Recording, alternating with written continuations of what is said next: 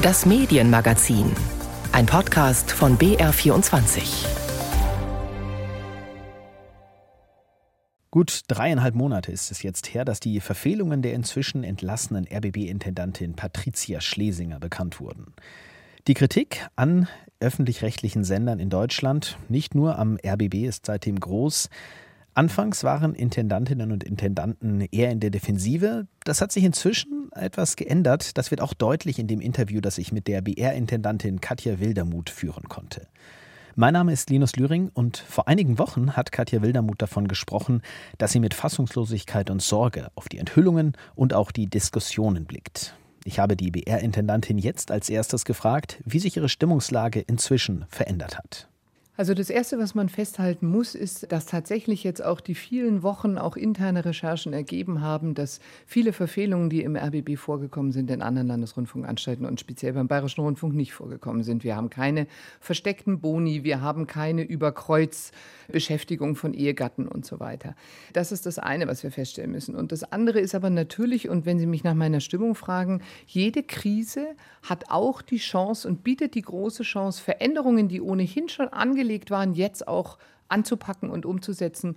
Und wenn Sie so wollen, ist meine jetzige Stimmungslage Ärmel hochkrempeln und machen. Ich würde jetzt gerne mal eine Zwischenbilanz ziehen. Dreieinhalb Monate etwa ist es jetzt her, dass die ARD, die öffentlich-rechtlichen Sender insgesamt in ja, verstärkte Kritik geraten sind.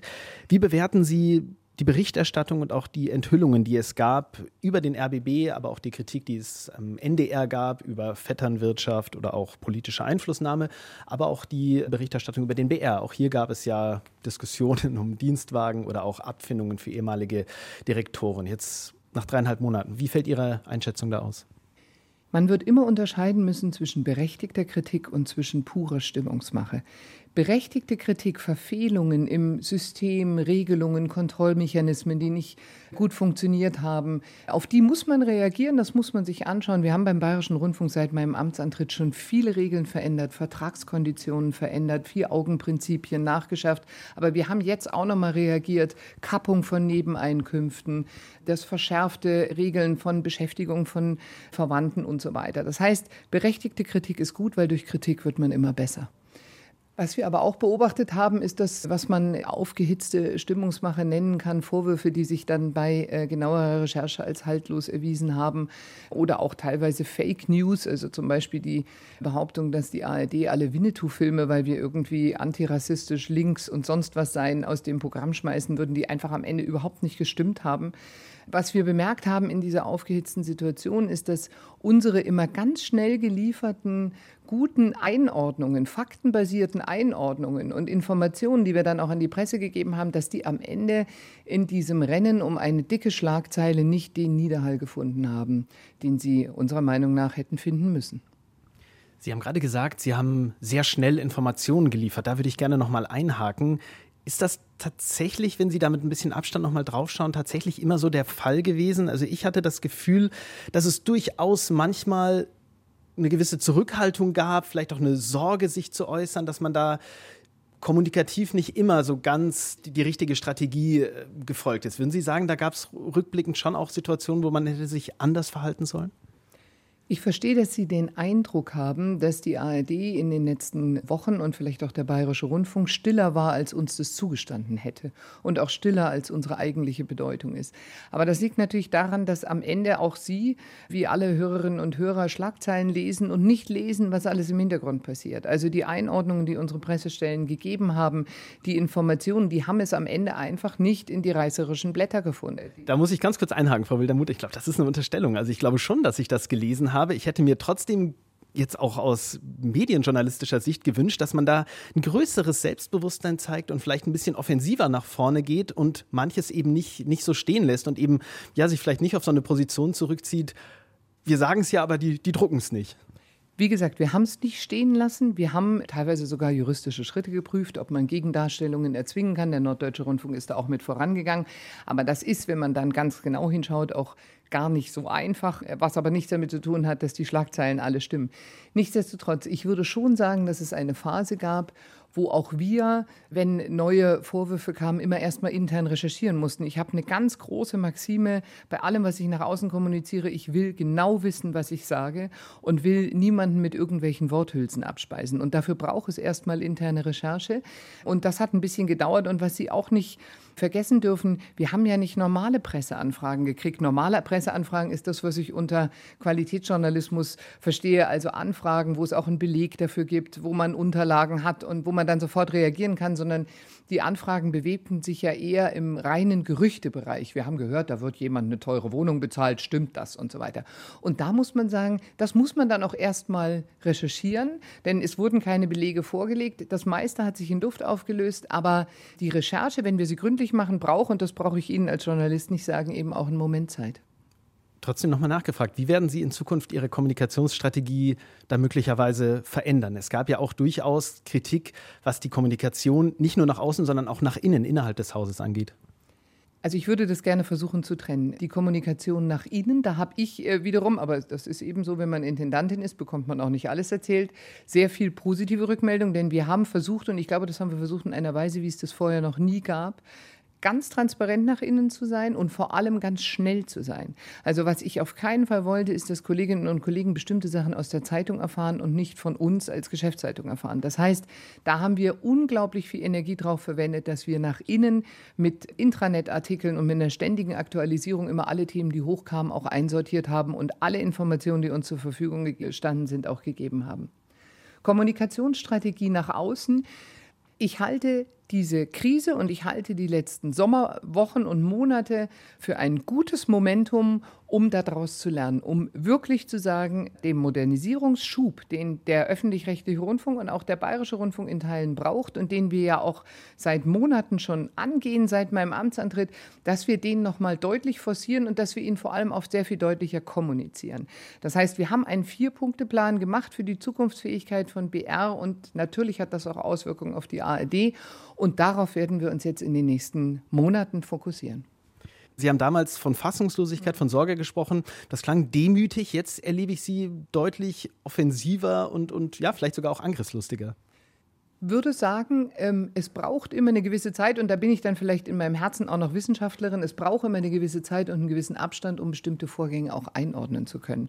Und wenn man in so einem Strudel ist, wo man jeden Tag mit 20 neuen Gerüchten überrollt wird und immer gucken muss, was ist denn da dran, was ist da nicht dran und so weiter, dann verliert man manchmal so ein bisschen diese nötige Distanz, die man braucht, um Sachen eben zu sortieren. Und ich habe die letzten Tage und Wochen mir da Zeit genommen. Wir haben das nochmal auch intern ausgewertet und haben nochmal sortiert, was von den Vorwürfen war am Ende berechtigt, was war der pure Gossip, wo hat einfach nur jemand ein Foto gepostet, wo mal einer auf dem falschen Parkplatz gestanden hat mit seinem Dienstwagen und so weiter. Also was war auch relevant und was war nicht relevant. Und ich die Frage, welche Vorwürfe sind relevant, wo müssen wir auch relevant Dinge verändern im Sender, das ist eine ganz, ganz wichtige Frage. Da kann man immer dazu lernen, aber man muss sie eben sehr sauber trennen von allem anderen, was in den Blättern mit den großen Buchstaben steht.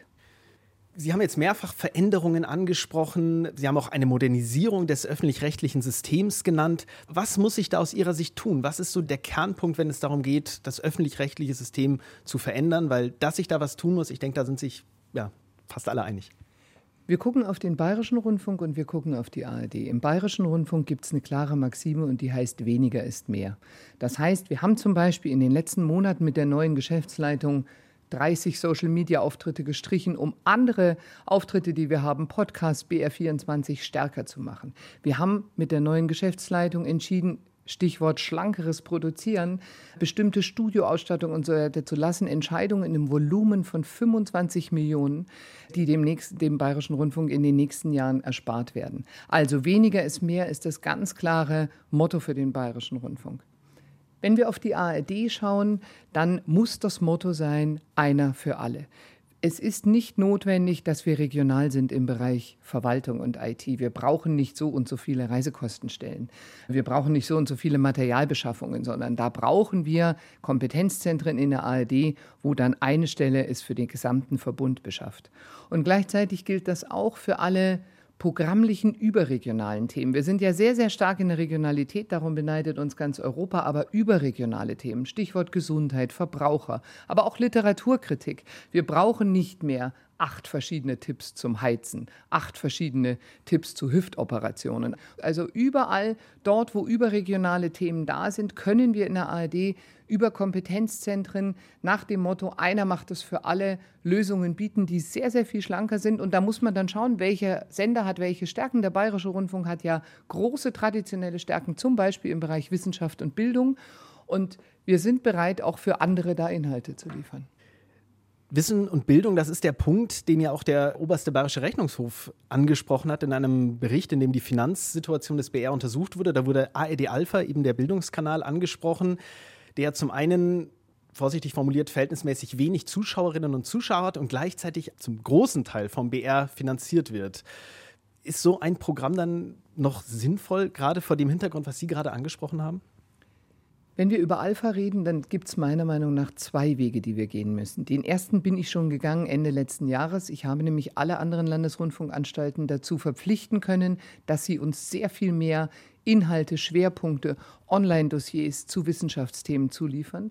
Und zwar verbindlich verpflichten können. Und der zweite Weg ist, wir müssen tatsächlich uns, und das können wir aber erst, wenn es den neuen Medienstaatsvertrag nächstes Jahr gibt, weil wir dann erst die Freiheit haben, wir müssen uns überlegen, ob wir aus einem linearen Fernsehkanal ein starkes Online-Angebot machen, schrittweise. Denn wir wissen, dass die Themen dort, Wissenschaft, Bildung, dass die überall wahnsinnig gefragt sind, gerade auch in jungen Zielgruppen. Aber wir bringen unsere Power noch nicht auf die Straße.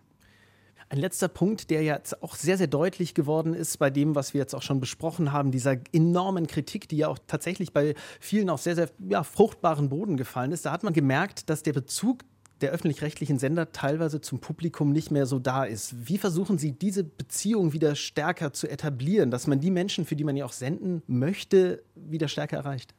Ich halte die Auseinandersetzung mit dem Publikum, die Frage, was wollt ihr, was findet ihr gut, was würdet ihr besser machen, was erwartet ihr von uns, die halte ich für ganz, ganz essentiell. Wir haben ja einerseits mit Jetzt red I sozusagen die Urform der Publikumseinbindung im Fernsehen. Ich glaube, es gibt seit über 50 Jahren inzwischen. Alle anderen kopieren das inzwischen.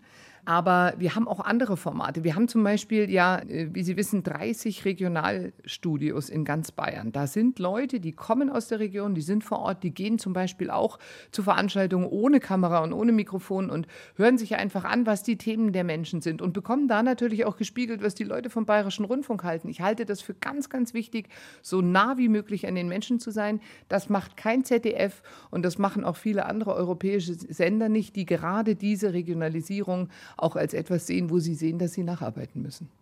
Sie haben jetzt sehr klassische Methoden der Publikumsarbeit beschrieben. Nah am Menschen hört man sicherlich auch nicht zum ersten Mal. Glauben Sie nicht, dass es da auch noch kreativere Methoden, kreativere Kampagnen geben muss? Wird auch in so eine Richtung gedacht? Wird sowas entwickelt?